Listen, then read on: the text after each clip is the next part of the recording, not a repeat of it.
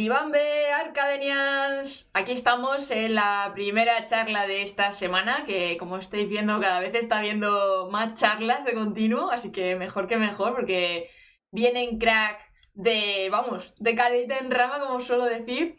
Y nada, hoy vamos a estar hablando de ese famoso guion que tanto estamos comentando con el tema de los vídeos y contenidos eh, videográficos, que con TikTok, Instagram, los Reels, al final todo es vídeo y todo requiere unos guiones. Pero claro, ya sabemos que el tema de la retención es importante y esto hay que dejarlo reflejado también en los guiones, cómo podemos emocionar, cómo podemos lograr que la gente haga clic allí donde nosotros le decimos, esas llamadas de acción, etcétera, etcétera. Entonces, nada, he traído a un experto en tema de copywriting que se apunta a un bombardeo, así que podéis preguntarle cualquier duda que tengáis sobre el tema de redacción, de cómo cautivar al espectador, lo que se os ocurra, ya sabéis que lo podéis poner ahí en el chat. Tampoco os paséis mucho con las preguntas, que si no hago filtro, ¿eh? Y recordar que eh, tenéis el enlace a la comunidad de mailing, Discord y demás en la descripción para que ahí también tengáis contenidos exclusivos y cositas que os voy a ir pasando extras de todas las charlas que estamos teniendo aquí en Arcade Así que no os quiero hacer esperar más, que ya veo que estáis entrando a tope con toda la energía. Y voy a dar paso a el gran Batsby. Hola, Javier. No sé cómo llamarte, si el gran Batsby durante toda la charla o te llamo Javier. No, ya, llámame, Javi, como me llama todo el mundo. Vale, vale, perfecto. Pero me encanta tu nombre. O sea, yo soy una persona cinéfila. Creo que nadie me ha llamado así jamás. Imagínate. Pero fue, me, lo puse, me lo puse un día y como era una cuenta personal, eh, pues cuando volví, cuando la volví profesional, por así decirlo, pues digo, ¿para qué lo voy a cambiar? Si, si en, el arroba no se fija mucho la gente, se fija más en el nombre, entonces tiene del nombre, ¿no? Pero me mola porque así también, también tiene su storytelling y tiene su marca personal todo detrás, o sea que está brutal. Pero claro, estamos aquí hablando de tu nombre de las redes sociales y de tu marca personal, pero habrá gente aquí en Arcade que a lo mejor no te conoce, así que preséntate y demuéstrales quién eres. Pues mira, yo soy, yo, yo me llamo Javi, me puedes llamar Javi si no me conoces también. o sea, Javier Badolato es el nombre artístico, digamos. y bueno, ah, desde hace un año y medio aproximadamente, un poquito más, pues decidí eh, empezar a, crear contenido en Twitter. Y lo hice después de hacer un, curso de copywriting, porque eh, yo hace dos años ya abrí una agencia sin tener ni idea de lo que era abrir una agencia. Y después de tres meses y dos clientes, pues la cerré, evidentemente, con dos clientes solamente, la miseria más absoluta. Y me di cuenta que tenía que aprender a atraer gente. Y ahí descubrí el copywriting. Así que empecé a, aprender. Vi que si se podía hacer para vender, se podía hacer para atraer seguidores en Twitter y pues empecé a hacer contenido y aplicar el copywriting. Y desde entonces, pues ha sido año y medio de, no parar de aprender, de no parar de hacer contenido, de no parar de hacer muchas cosas. Y bueno, eso es lo que me ha llevado hasta aquí. Hoy en día soy copywriter, algo que nunca pensaba que iba a ser, la verdad. Y bueno, me gano la vida con ello y dando servicios eh, dando mis asesorías también y evidentemente pues dando algunas formaciones que tengo por ahí, sobre todo la de Twitter, que es la más famosilla, por así decirlo. Las vueltas que da la vida, ¿eh? Las vueltas que da la vida, de, estudiante de marketing que trabajaba en un Taco Bell a, a tener un trabajo de marketing sin haber terminado la carrera yo pensaba que me quedaban seis años para tener trabajo en marketing. Oye, mira, en un año lo estás reventando, porque ¿qué te, ¿qué te llevó a empezar por Twitter? Porque yo es una plataforma, es una red social que estoy empezando a machacar desde octubre, porque la tenía un poco como en plan de ñe. No funciona muy bien, pero los que lleváis tiempo la estáis explotando de lujo. Sí, o sea, yo, yo creo que llegué en el momento perfecto también, pero fue solo, a ver, evidentemente, y esto es políticamente incorrecto decirlo, por, por llamarlo de alguna manera, fue el dinero. O sea, yo vi que había gente haciendo mucho dinero. Eh, yo era un chaval que cobraba 400 euros al mes con 300 de alquiler más gastos y, que comía con 60 euros al mes y un poquito más cuando me podían pasar algo mis padres. Y yo dije, esta no es la vida que quiero. Y luego llegó la pandemia, eh, me echaron de, del otro trabajo que conseguí, que era un poquito mejor porque era en una aseguradora, pero eh, me volví a casa con 25 años en aquel momento, recién cumplidos. Y claro, en ese momento te plantean muchas cosas. Eh, tú no ibas a triunfar en la vida, tú no ibas a tener mucho dinero, porque al final eh, yo sé, hay mucha gente que dice que le doy demasiada importancia al dinero, pero es que hasta que no tienes un mínimo, no te tienes que preocupar de otra cosa porque sin dinero no puedes tener comida, no puedes tener ropa, no puedes tener un techo, no puedes tener un ordenador como tengo yo aquí ahora, que, me lo ha facilitado dedicarme a esto. Y al final, pues, eh, lo que me trajo fue sobre todo el dinero porque yo venía de haber sido toda mi vida una persona de origen muy humilde, nunca había tenido lujos. Yo, de hecho, a, día de hoy eh, no he viajado al extranjero jamás. O sea, para que tú veas. O sea, lo más... Yo solamente he salido de España para ir a Gibraltar. Y alguno no lo considera salir de España. O sea, que imagínate. Bueno, sí que lo es. Teóricamente, Técnicamente sí, pero hay mucha gente que, dice que no. que no es salir. Pero es que además es verdad que el tema del dinero, que si da la felicidad, que si no da la felicidad, eh, hay unos mínimos que sí que dan mucha felicidad. O sea, la tranquilidad que da es brutal. Sí, te lo puedo asegurar yo, porque he visto a mi madre comerse la cabeza toda la vida por temas de dinero he estado yo viviéndolo en primera persona cuando me fui a 600 kilómetros de mi casa, que me fui de, mi pueblo de Cádiz, me fui hasta Madrid a estudiar. Y yo en ese momento, cuando pensaba que no, tenía para comer, o sea, mi mayor manjar en un mes era comer salchichas de campo frío de toda la vida, o sea, ese era mi mayor manjar. Cuando estás en esa situación, lejos de tu casa, eh, todo el día fuera de casa, no pisas tu casa para nada porque tienes que trabajar, ir a la universidad y, tal, pues ¿qué quieres que te diga? En ese momento yo sinceramente si tengo que ponerme una prioridad va a ser el dinero. ¿Y cómo, cómo, fue, cómo fue ese giro tan brutal? Porque tú llevas dándole caña a Twitter, que has dicho, un año, que llevas como... Desde, el 7 de abril de 2021, siempre me acordaré. ¡Wow! Y has pegado un subidón de marca personal brutal. Claro, o sea, yo era totalmente desconocido, yo no me había dedicado al copywriting nunca, o sea, hay muchos copies que, son como de mi camada, por decirlo de alguna manera, como puede ser Iván, como puede ser tipo Incógnito, como puede ser Nahuel, pero ellos llevan cinco años dedicándose ya al copy como mínimo, o al menos al tema de los negocios digitales o cualquier cosa de este estilo, ¿no? Pero claro, yo venía de la nada. Yo venía de la nada, yo soy el novato. Eh, parece que no, fui el primero en pegar el explotido en Twitter, pero realmente soy el novato. Yo no era copy antes, no había hecho nada antes, también porque soy el más joven. O sea, al final eh, he pegado el explotido por estar en el sitio adecuado también y por saber hacerlo bien, en cierto modo. Aunque a, veces me, equivoco porque yo voy siempre pegadito a la línea de, de lo legal, por así decirlo. Claro, que es que además tú dices que eres el novato, pero realmente por tus contenidos sabes transmitir esa seguridad, ese conocimiento, un expertise. al final también es muchas veces lo que nos creamos nosotros como marca personal que podemos llegar a ser. Eh, no es tanto. O sea, yo, por ejemplo, sí que es cierto que soy muy novato, pero yo en un año y medio he podido aprender lo que, una persona con un trabajo convencional a lo mejor o que no se dedique tanto a algo tan, tan salvaje como es emprender, por así decirlo, le tarda más en aprender. Y sí que es cierto que eh, una curiosidad que yo tengo es que mucha gente eh, ve los contenidos que yo pongo y a veces mis contenidos, pues ya te digo, son pisando la línea de pasarse en muchas ocasiones porque la polaridad vende mucho y va un poco también con mi carácter, ¿no? Soy bastante pasional con muchas cosas, ¿no? Y no me corto un pelo. Entonces, claro, la gente ve algo, a lo mejor un contenido mío y, no le gusta nada, pero luego a lo mejor me escucha hablando aquí contigo y contando las cosas y desarrollándolas un poco más.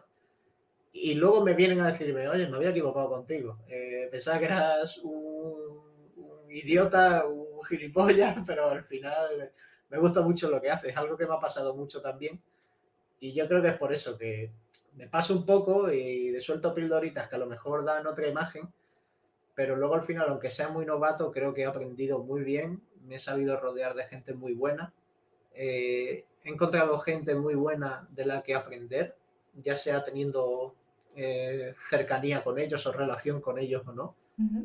y, y, creo que esa ha sido un poco también la suerte que yo he tenido de dar un poco con el camino correcto y encontrar gente, gente muy válida que me ha sabido llevar por ese camino importante es eso del networking, ¿eh? porque es que allí a donde le veis a Javi, tiene ya en, en Twitter 26.600 seguidores en año y medio. ¿eh? Que habláis de TikTok y habláis de que hubo la viralidad en otras redes. Twitter funciona.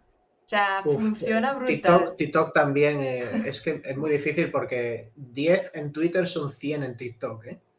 O sea, sí, eso sí es algo que me tiene fascinado TikTok y dentro de poco haré cosas en TikTok seguramente, porque ya te digo, es, es una auténtica pasada. Es que cualquier, es que he visto hoy a un tío de pueblo quemando escombros que se ha vuelto viral y ha conseguido un millón de, visualizaciones, quemando escombros y dice, uy, que me quemo la espalda. Señor de campo de 60 años, es impresionante. Sí, sí, como el de los bocadillos con el Pepe. bueno, el de, los bocadillos es mi tío, es mi tío ya. El de es mi padre, mi tío y, mi abuelo a la vez, es todo. ¿Qué estrategia seguiste tú ahí en Twitter? ¿O pues publicaste lo que iba surgiendo mm, demás? ¿O, tuviste claro que el objetivo? Al principio lleva todo un progreso. Eh, yo, por ejemplo, cuando empiezo en Twitter, yo estoy en Madrid, que me he ido para allá para cuidar a mi pareja porque se había operado y tal y necesitaba a alguien. Y claro, a su vez estaba con los eh, exámenes finales ya. Entonces, claro, yo qué hacía, yo a las 8 de la mañana me levantaba, me iba a andar un rato para despejarme la cabeza, moverme un poco y tal. Y en ese momento yo cogía y escribía mis hilos o escribía mis tweets.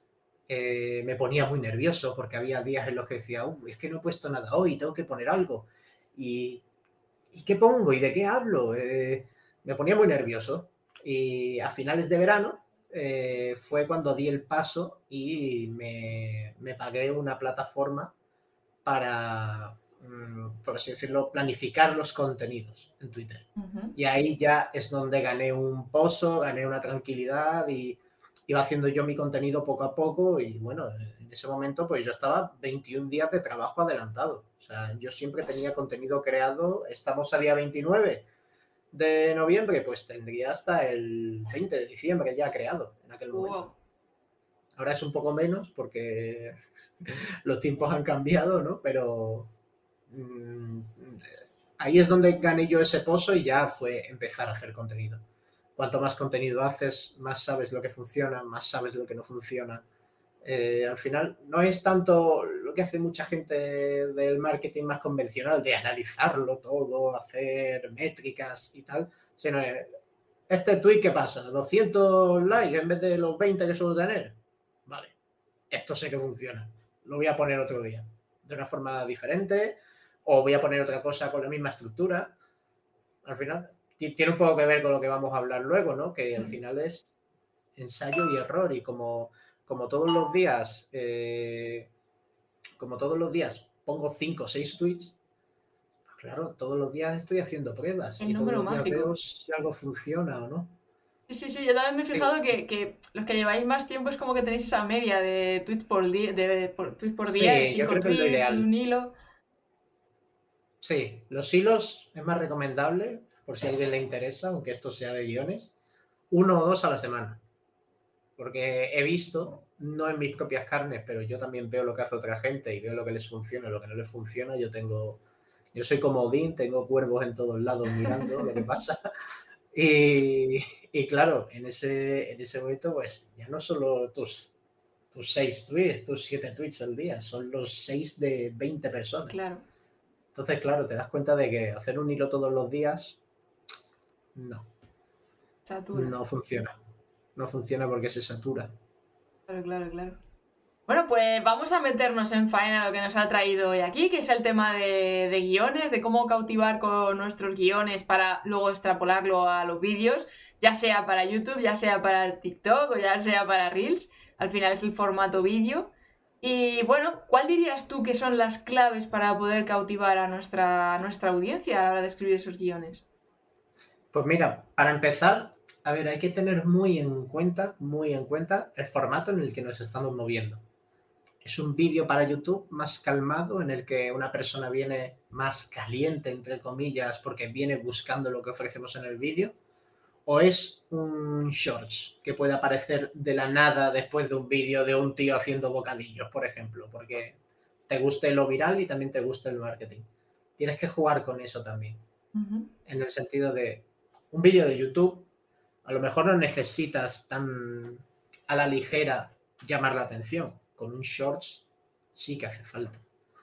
Entonces, claro, llamar la atención y tener mucho, eh, tener mucha conciencia del formato en el que te mueves es, yo diría, lo más importante, porque al final, ya te digo, tú puedes empezar un vídeo muy bien, pero si no has contado lo que quiere el tío en el minuto 1.20, se acabó. El tío se va.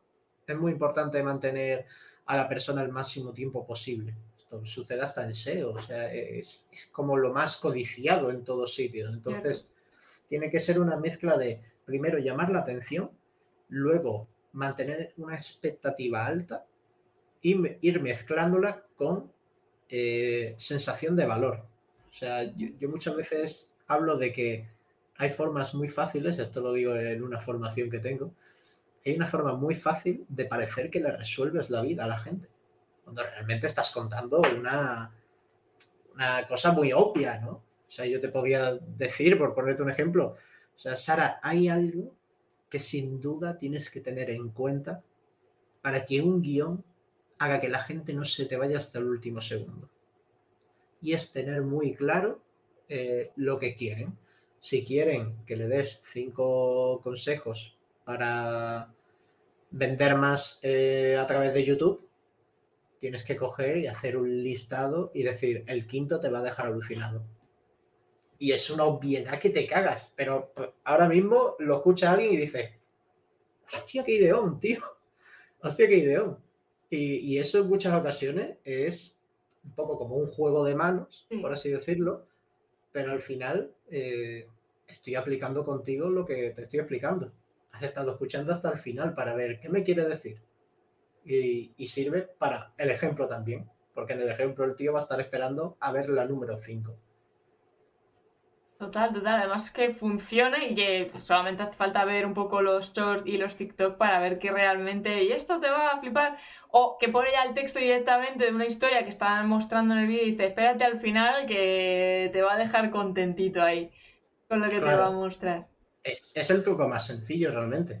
Eh, yo es, tan sencillo que a mí ni me gusta, ni me gusta usarlo, o sea, imagínate cómo es. A mí, yo, yo muchas veces el problema que tengo cuando eh, sabes un poco de marketing y tal, es que hay cosas que ya te empiezan a parecer un poco grinch. me está chirriando por todos sitios, sé lo que pretendes, y juega un poco más conmigo, intenta engañarme un poco, ¿no? Que eso también, eh, pues eso, al final dices, pues no, ahora no me voy a quedar hasta el final, porque sé lo que quieres saber conmigo. A, mí me pasa, hay una escena muy buena de una película, no recuerdo el nombre de la película, pero es una película en la que enseñan a un chico, un chico que lleva una especie de, de casino dentro de su piso de estudiante y comienza a ser broker. Y en, un momento de la película le está leyendo el periódico por la mañana y, le llaman por teléfono. Y le dice, le llamo del Daily no sé qué, de un periódico. Eh, ¿Le interesaría a usted tener la, suscripción a nuestro periódico para enviárselo? Y le dice, no, no me interesa. Dice, ah, bueno, muchas gracias. Dice, ¿qué pasa? ¿No vas a intentar vendérmelo más? ¿No vas a intentar mm, conquistarme un poco?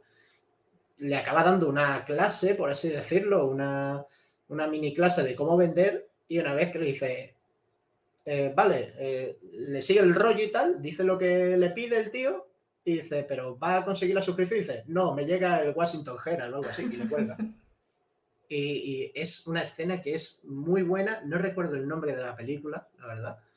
Pero es una escena que ejemplifica perfectamente lo que acabo de decir. O sea, es perfecta para, para lo que acabo de decir.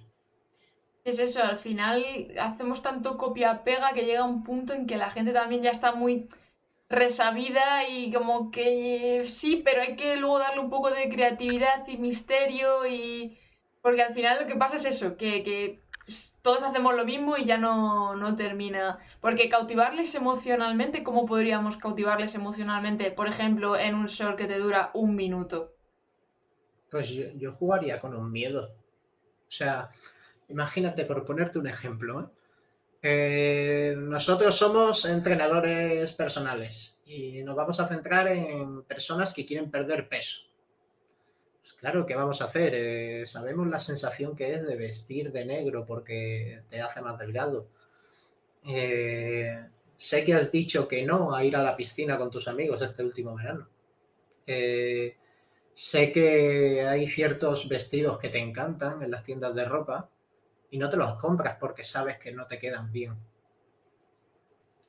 Si vas ahondando, en cada uno por separado, podrías hacer un short para cada situación, ¿no? Para cada miedo, sí. Pero si vas ahondando ahí la y le vas diciendo a la persona, no te preocupes porque te voy a ayudar, no te preocupes porque tengo una solución, estate tranquilo, porque creo que puedo ayudarte.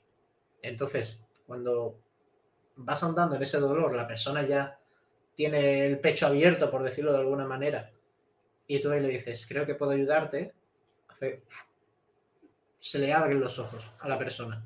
Entonces, lo más seguro es que acabe clicando en el enlace, si ha visto el vídeo entero, y etcétera. Si a lo mejor has dado con uno que se quiere poner cachas, pues a lo mejor no le interesa. Claro, que depende también del público.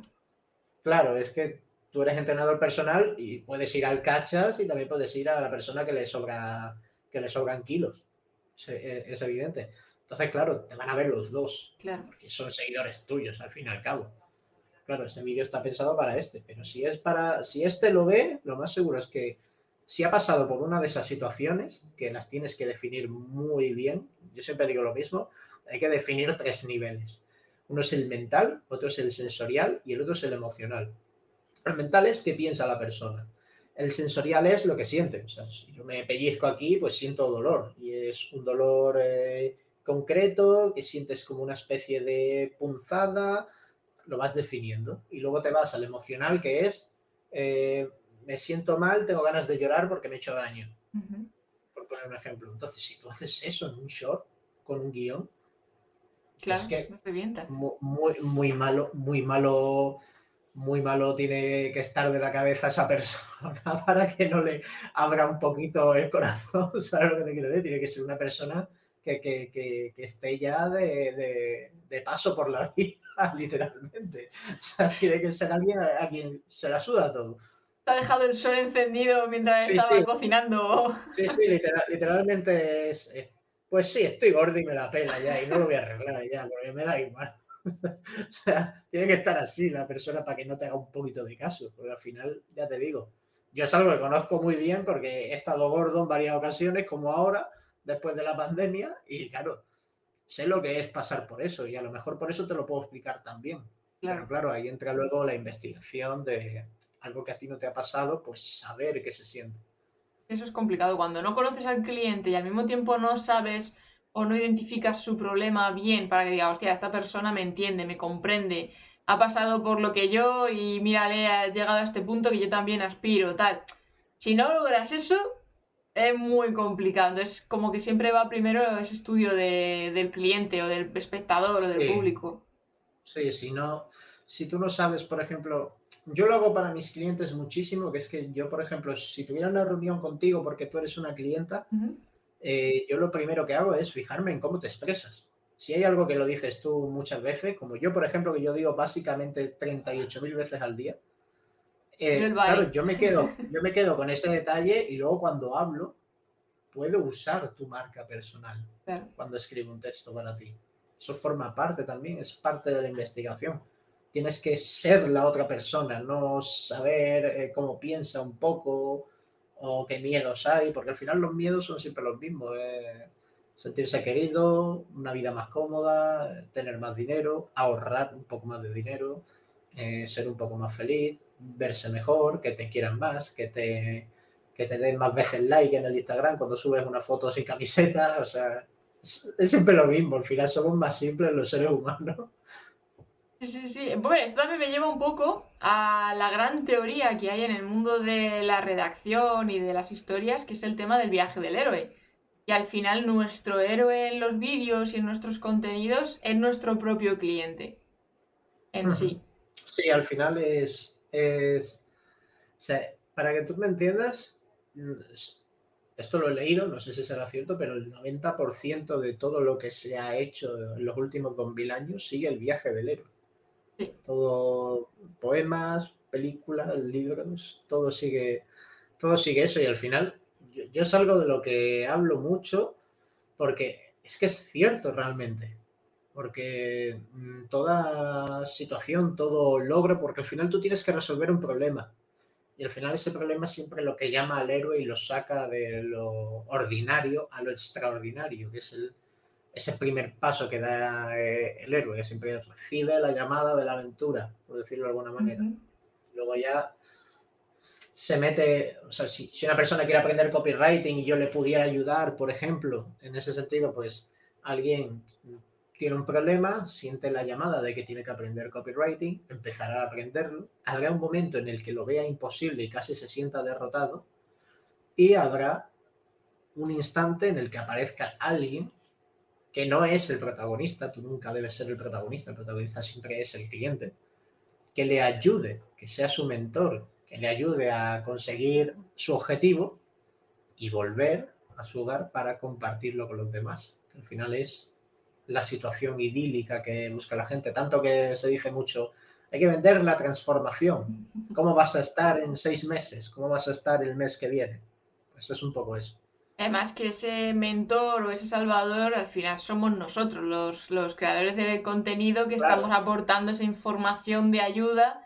Pero claro, es que todo esto es brutal, todo esto de analizar el viaje del héroe y cómo funciona, porque al final tú miras El Señor de los Anillos, Star Wars, eh, Indiana Jones, tal, al final todos siguen ese mismo proceso. Indiana Jones sería tu cliente eh, y el padre de Indiana Jones mm, seríamos nosotros los creadores de contenido, todas estas cosas.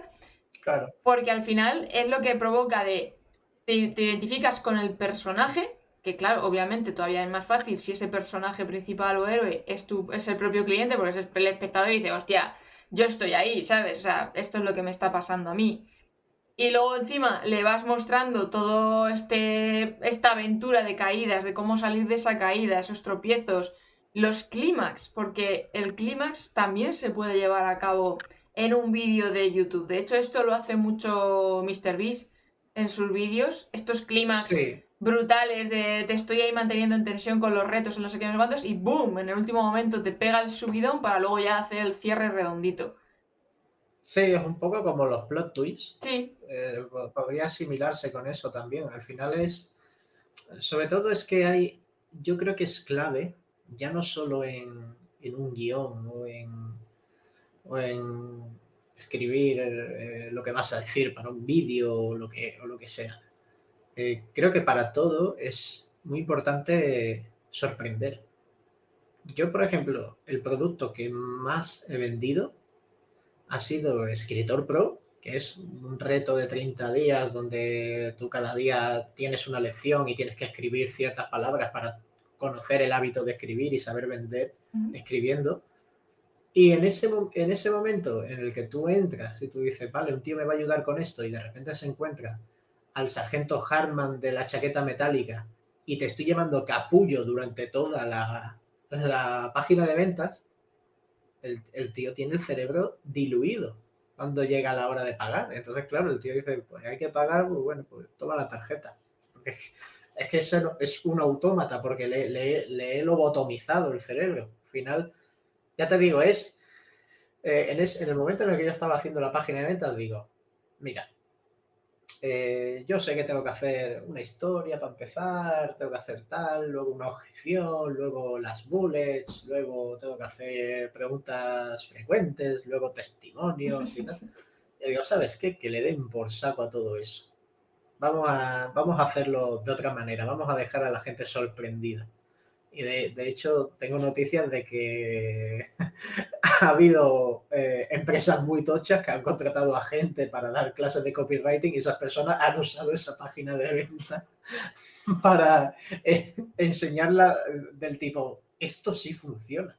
Y le estás llamando capullo al cliente, o sea, que es algo muy, muy tocho. Y muy fuera de la norma. Sí, le estás comprando un tío que te llama capullo. y te trata como si estuvieras en la mili antiguamente, ¿no? O sea, estás haciendo regimiento militar, literalmente. Al final, claro, eso le estás metiendo en un ambiente al propio espectador. Eh, le estás metiendo en la historia. Qué, qué, ocurría? Que la gente me respondía, necesito disciplina, sargento, no sé qué, me escribían en tono militar incluso, y eso, eso, eso fue la hostia totalmente a ver cuándo te compro el curso, necesito disciplina militar, no sé qué, me decían algunos también, o sea, eh, bestial, bestial, bestial. O sea, ha habido gente, ha habido gente que se lo ha tomado más en serio que yo. al final es que es eso, cuando les consigues sorprender y te sales de la norma y que lo que hablábamos al principio con el tema de los TikTok y todo esto, cuando te sales un poco de la regla ya es como que consigues atraer ahí la atención de, hostias tú, que me estás llamando capullo, que voy a ser quien te va a dar la pasta, ¿por dónde vas? Y entonces, claro, ya lleva La, curiosidad de decir, ¿hacia dónde me quieres llevar?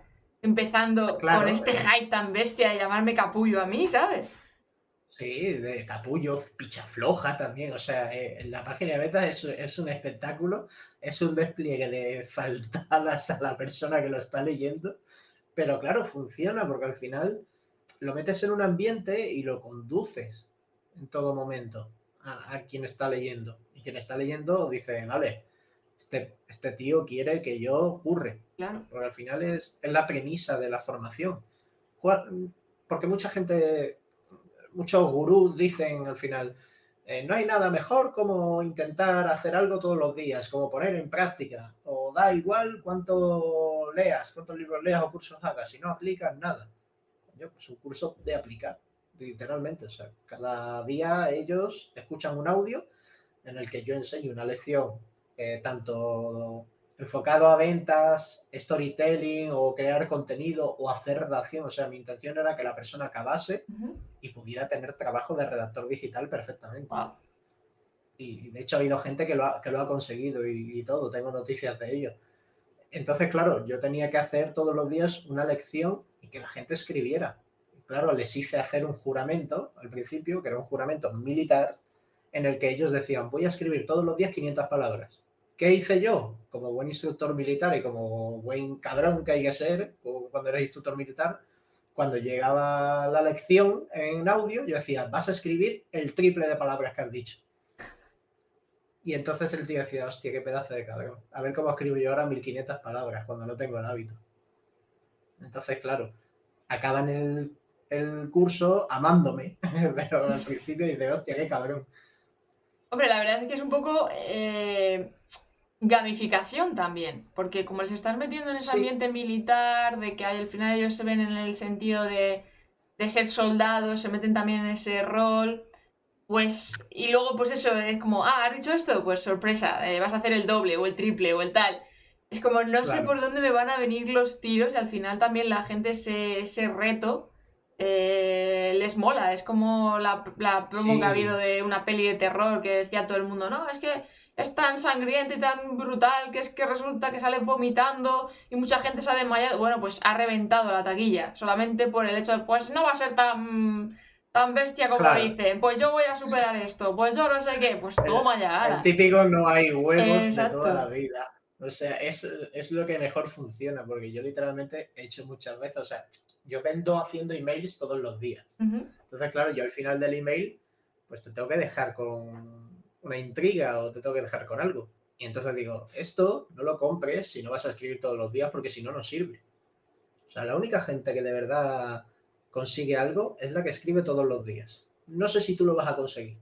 Si no lo vas a conseguir, no lo compres. Claro, la gente dice, yo no lo voy a conseguir y compra. Esto es un truco súper barato, pero al final es que el copywriting es no es escribir, es psicología realmente. Es saber la mentalidad, la mentalidad de la gente. O sea, si tú sabes que un tío tú le dices no hay huevos y lo hace y quieres que haga algo, pues ¿qué le va a decir? No hay huevos. Si es que es así. O sea, al final es la vida misma, como se suele decir muchas veces. Vender es vivir. Y esto lo estamos extrapolando también al tema del mailing, pero es que esto se puede hacer perfectamente en el mundo de YouTube, de los vídeos. O sea, el hecho de no hay narices hacer clic en el botón y prepararte para el reto que tengo preparado para el siguiente vídeo, por ejemplo. O que te suscribas a la comunidad y que hagas no sé qué. Estas cosas al final es sacarles un poco de ese contexto de, contexto de suscríbete, sígueme, si quieres saber más, tal. Al final eh, sube, sube el caché, sube el lo que tú dices, la psicología, el, agitar la mente y decir, ¿qué cojones? Sí, hay, un ejemplo súper parecido en Instagram, que yo, por ejemplo, mi Instagram lo uso para, eh, es mi cuenta personal, no lo mm. uso de forma profesional, pero hay un personaje que me gusta mucho que se llama Papa Suolio, y es un tío mazadísimo, eh, que parece Thor, literalmente, y aparece en los vídeos, literalmente te dice, go to the fucking gym ve al puto gimnasio y hace cualquier, cualquier historia. Hace cualquier historia. Claro.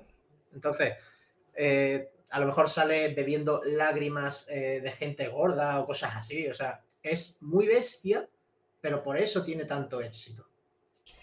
Al final es lo que decimos, el intentar destacar que nos obcecamos mucho con el tema de la teoría, cuál es la fórmula perfecta, eh, tal, y al final lo que consiste es, vale, ¿qué pasa? Que todo el mundo está haciendo esto, voy a ser lo más estrambótica posible, tanto para las llamadas a la acción como para meterles en el bucle de mantenerles entretenidos y retenidos en nuestro vídeo para que estén el máximo tiempo posible.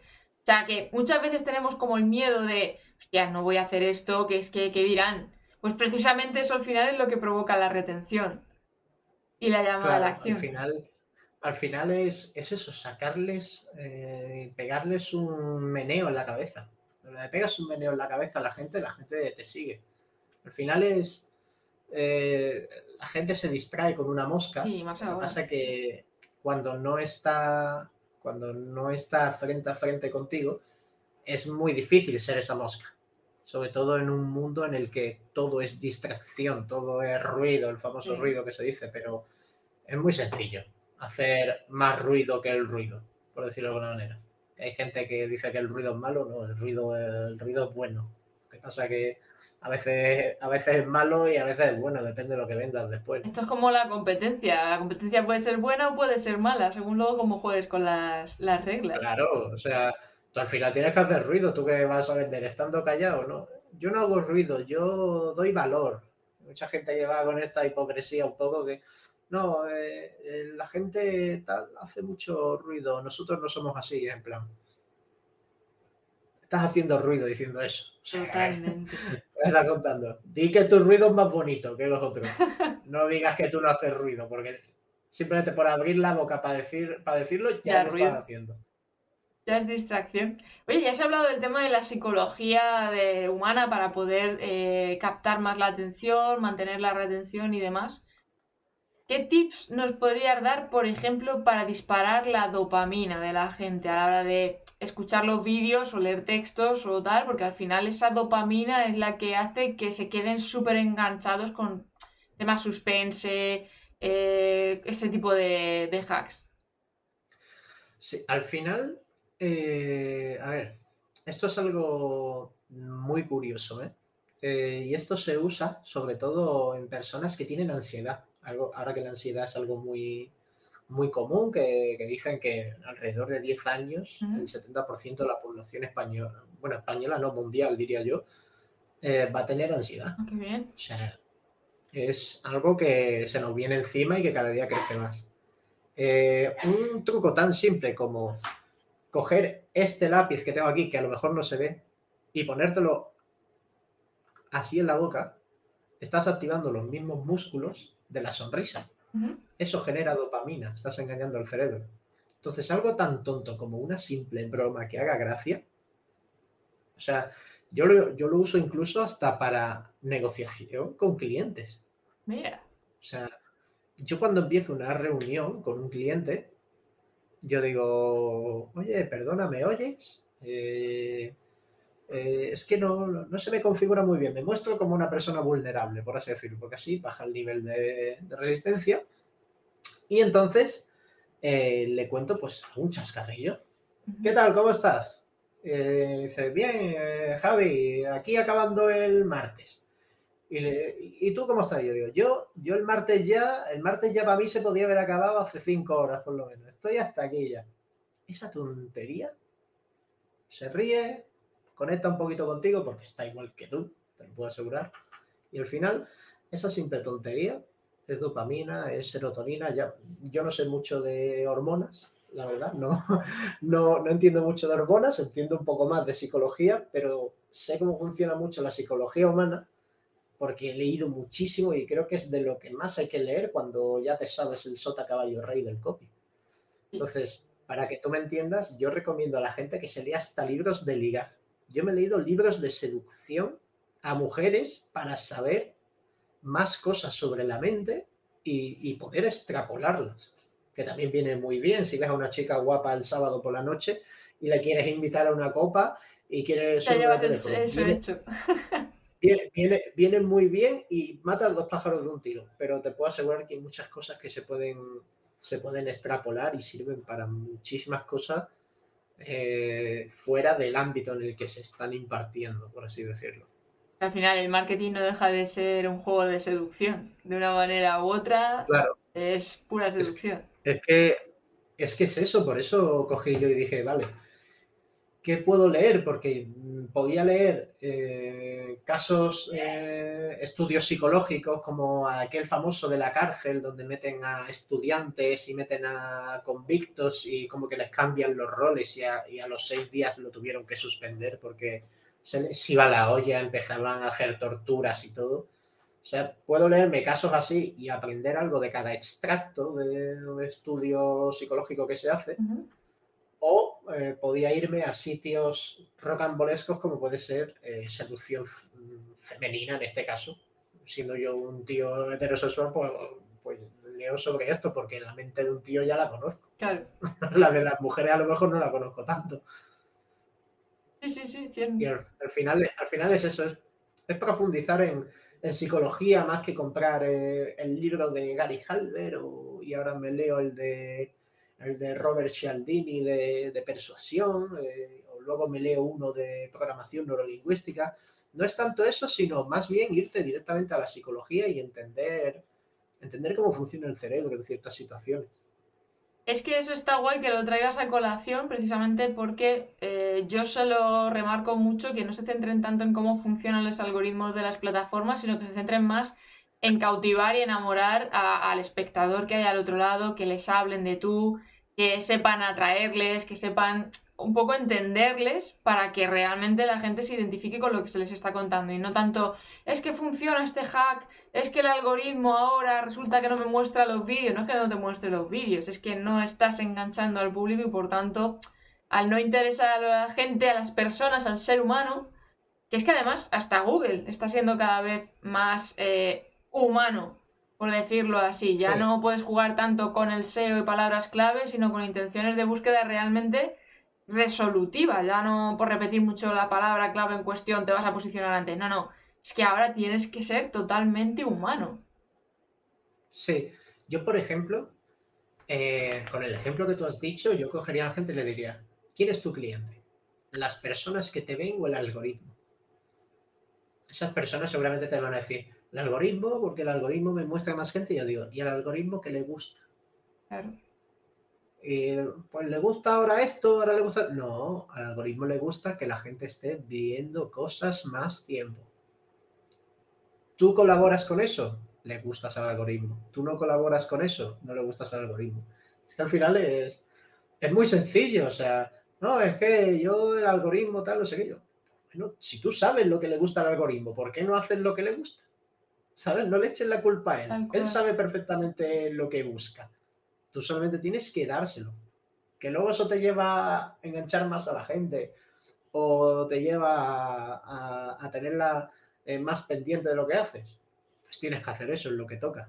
Igual que haces un hack de poner eh, no sé qué en tu biografía o con el acortador de no sé qué, del link tree típico que hay. Si haces eso, ¿por qué no haces esas otras cosas que sí también le gustan al algoritmo? Totalmente, además. Es muy, es muy sencillo realmente, o sea, la gente le gusta mucho complicar. Sí, y echar balones fuera. Uno nunca es el culpable, es que nadie no saben valorar lo bueno y es que no estás haciéndolo bien.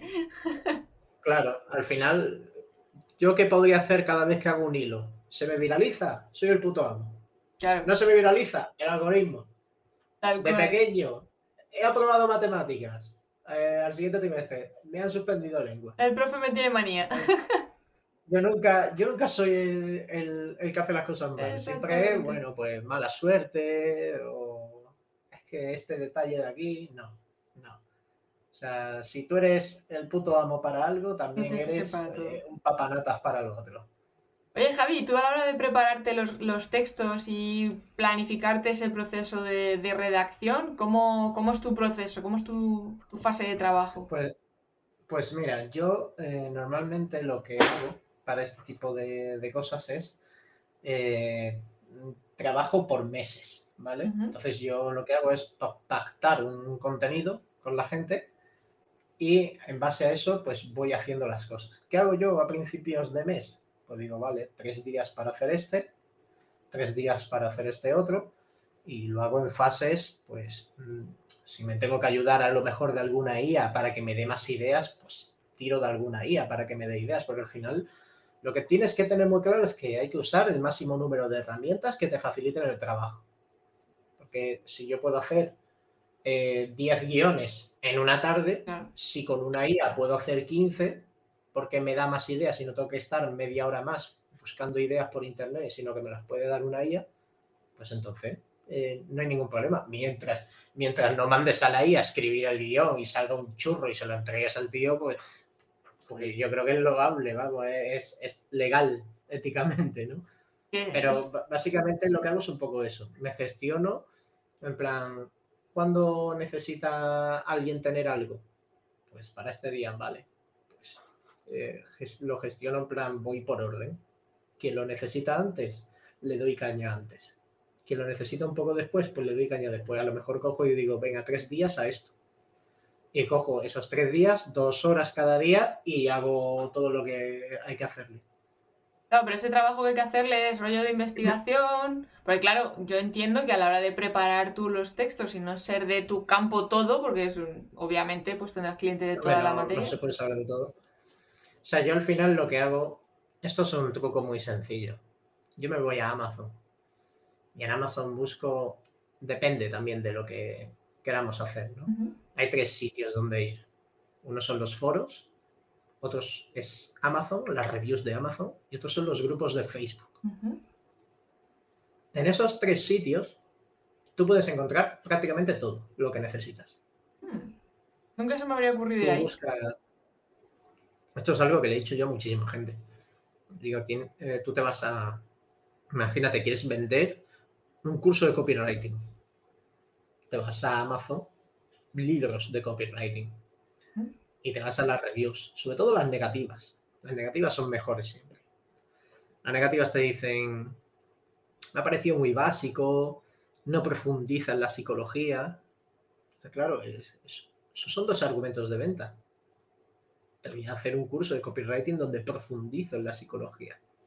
Te voy a hacer un curso de copywriting en el que eh, ahondamos más en hacer páginas de venta. A lo mejor este libro te dice, es que no dice nada apenas de páginas de venta. Y así es como tú vas construyendo un producto, pero también como puedes construir un guion, como puedes construir una página de ventas, como puedes construir una secuencia de emails.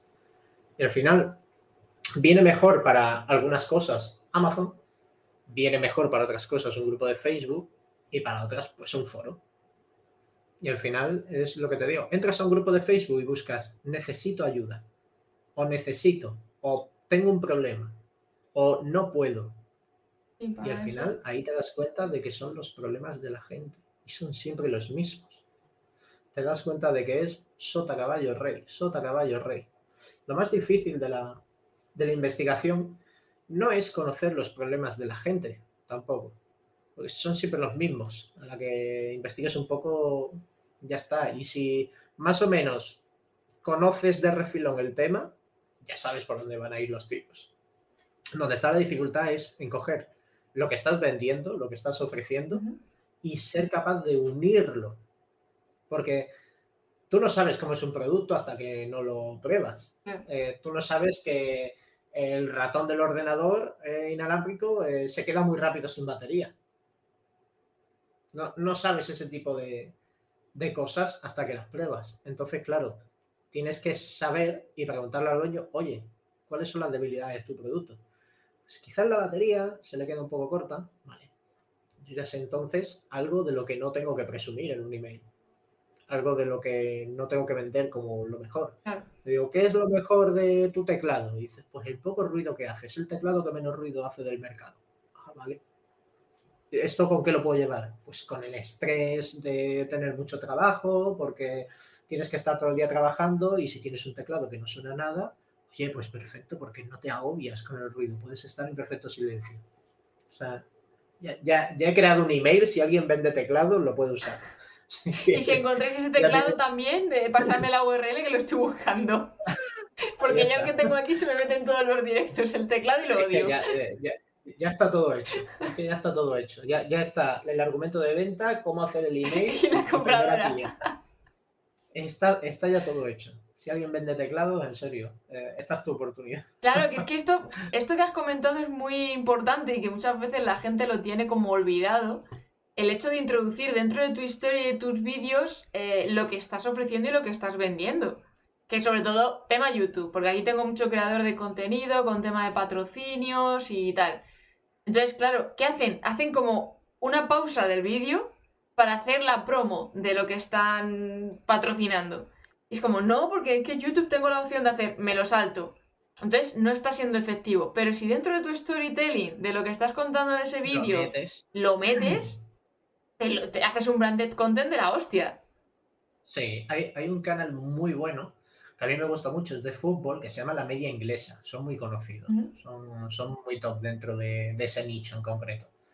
Y claro, ellos hacen anuncios de VPN, el NordVPN este que está tan de moda ahora. Y cogen y dicen, están hablando y dicen, hoy te queremos hablar de NordVPN. Son tíos que están todo el rato de cachondeo. Dice que quieres verte un Eintracht de Frankfurt contra el, Colonia, que es un partido lo más random posible en Alemania, pues te coges tu NordVPN, te coges el Dazón y te vas a Alemania y puedes ver el Eintracht de Frankfurt Colonia. dice, pero no me digas eso, ¿cómo me cuentas eso? ¿En serio? Es que esta noche me veo el Friburgo contra el Hertha de Berlín. y claro, lo llevan tan bien que tú dices, me como hasta la promoción porque me río. Y no solamente eso, sino que te genera también una cierta curiosidad de decir, oye, pues voy a ver qué mierda es esta. Claro, porque a lo mejor me interesa, ¿sabes? Claro, le están hablando a gente que está tan zumbada de la cabeza que le puede interesar un Friburgo Hertha de Berlín. O sea, están tan locos de la cabeza que son capaces de, haber dicho un ejemplo verídico de alguien. Entonces, claro, también ayuda que es algo bastante útil en este sentido. O sea, es algo que tiene una utilidad muy fácil de ver con cosas más complicadas, pues ya habría que trabajarlo un poquito más. Sí, bueno, aún así, aún así a la gente le cuesta, ¿eh? A los creadores de contenido, aún así les cuesta meter dentro de la historia y del guion cómo utilizar el producto, hacerle destacar ese beneficio y tal, y no hacer ese parón. Es que a mí me mata, porque lo veo claro, es que son creadores, son creadores de contenido y no son vendedores. Esa, esa, es, esa es la cuestión. A mí, a mí me pasa en muchas ocasiones que, un cliente me ha venido diciéndome, es que, claro, yo esto lo cuento como me lo dicen y ya está. Y yo digo, pero si lo haces un poco mejor, te van a traer más cosas. Entonces, haz así, así, así y ya verás cómo funciona todo mejor. Sí, sí, sí, al final, es que es eso, al final es lo que volvemos a decir, la emoción, el conectar con el cliente. Si lo metes dentro de una historia, conecta mucho más el producto y el beneficio y le haces imaginarse visualmente de esa situación y decir, coño, yo quiero eso. Pero si ya lo notan como en plan, me estás intentando colar esta cuñita, paso. Paso, pero de Claro, es que al final, al final es eso, es que es Eh, es lo que he dicho antes, mental, sensorial y emocional. Totalmente. ¿Qué piensa esa persona? Porque yo, yo te puedo contar. Eh, iba en bicicleta, me caí y me rompí la pierna. Y tú dices, pues bueno, mejórate. Pero si te digo, iba con la bici, estaba contentísimo. Hacía un pedazo de día que flipa. Hacía calorcito, pero lo justo para, para que fuera un día bueno. Y de repente eh, me pegó un baile en la bici y me, me, dio un susto de muerte, me caí y me rompí la pierna. De repente un dolor en la pierna y de repente me veo la pierna doblada, me empezaron a entrar sudores fríos, un miedo tremendo, el corazón se me puso a mil. Claro, cuando tú cuentas eso, pues tú dices, me cago la puta, eh, me duele la pierna a mí. me está doliendo la pierna a mí, me lo imagino y me duele. Claro. El típico, el típico que, que dice, uff, eh, cuando te cuentan algo, esa sensación si la logras es que vas bien. Que no es fácil de lograr de todas maneras. No es fácil de lograr. A ver, yo también, a ver, tal y como está yendo la conversación, eh, te pongo mil ejemplos de todo enseguida y tal, pero porque yo ya tengo la mente. Claro, claro, a eso voy. Tú ya tienes ahí el rodaje. Claro, eh, y tú me dices, Javi, ¿cómo venderías los auriculares estos que tienes aquí en la mano?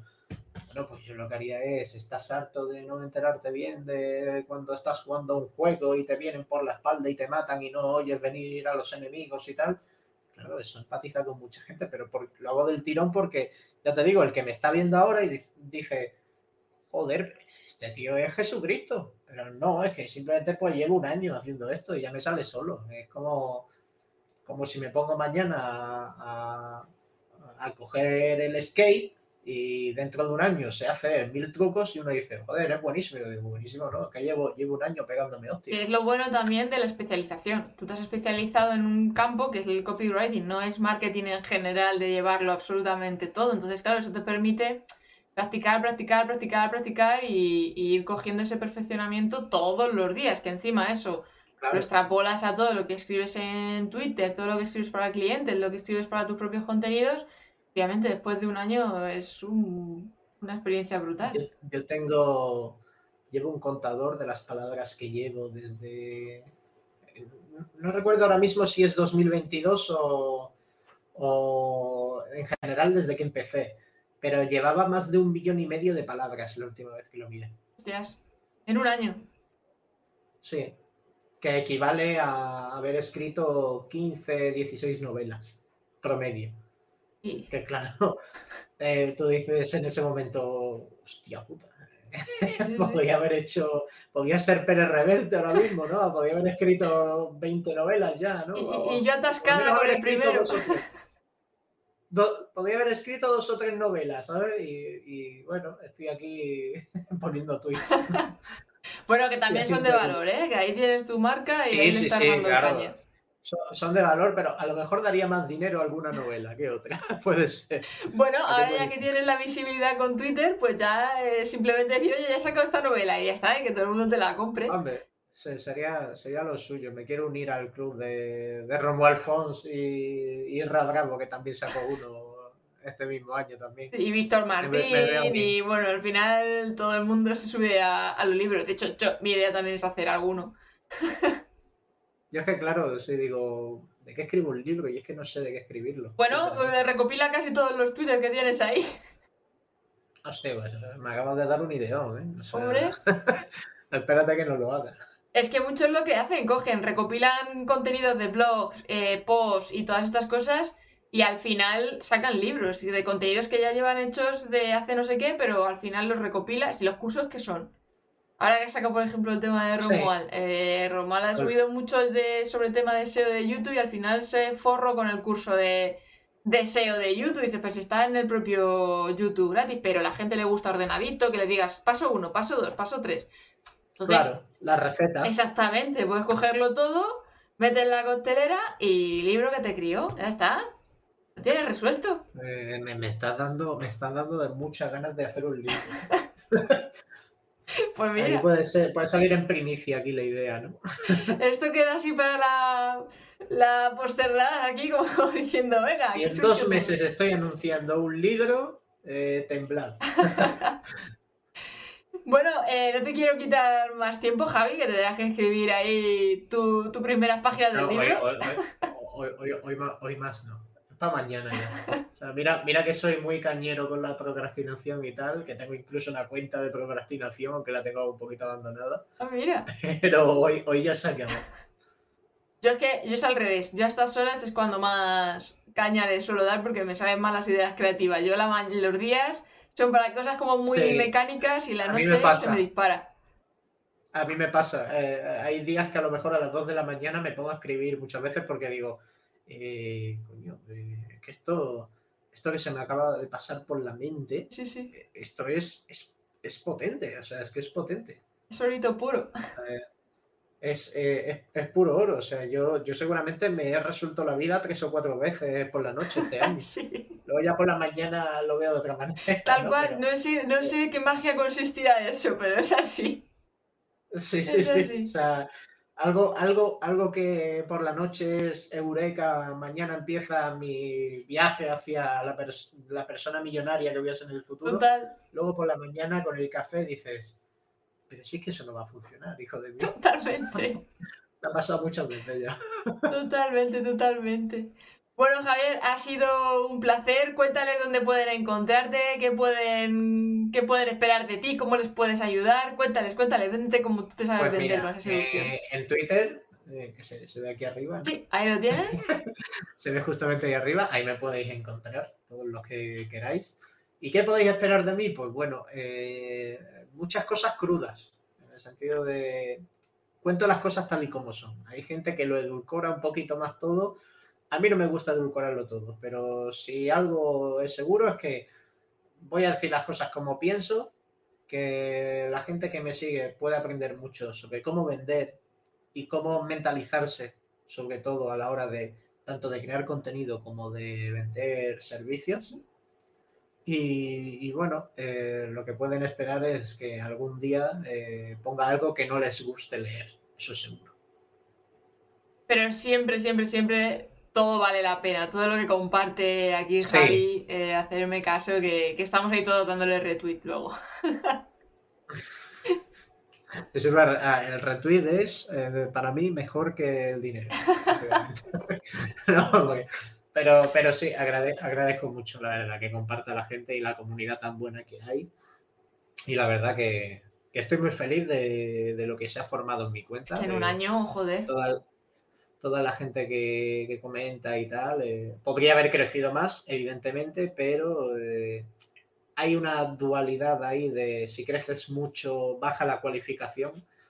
Y he preferido no optar tanto por crecer en los últimos meses, aunque os puedo asegurar, y esto hay mucha gente que me jura y perjura que no, y es mentira lo que dicen, más seguidores equivale a más dinero. Eso es así. Al final es más, son más vistas, son más ojos, son más personas con problemas, situaciones. Claro, es que es así. Hay mucha gente que dice, no, porque si atraes a la gente que no es adecuada, tal, no sé qué. Es que volvemos a lo mismo, al final eso es trabajo tuyo, de saber cómo Claro. hacerlo para atraer a la gente que luego te va a comprar en un futuro. No se trata de tener muchos Claro. seguidores comprados. Claro, eh, al final es. Yo, yo lo que digo siempre, ahora se ha puesto de moda tratar a la gente que quiere aprender como si fueran completos deficientes mentales. En plan, no, porque claro, no sirve de nada crecer si el cliente o si el seguidor que tienes no te va a comprar, no sé qué. Pues claro que lo sabes, pero tú estás atrayendo a gente que le interesa lo que vendes, porque hablas de lo que vendes, no estás hablando de otra cosa.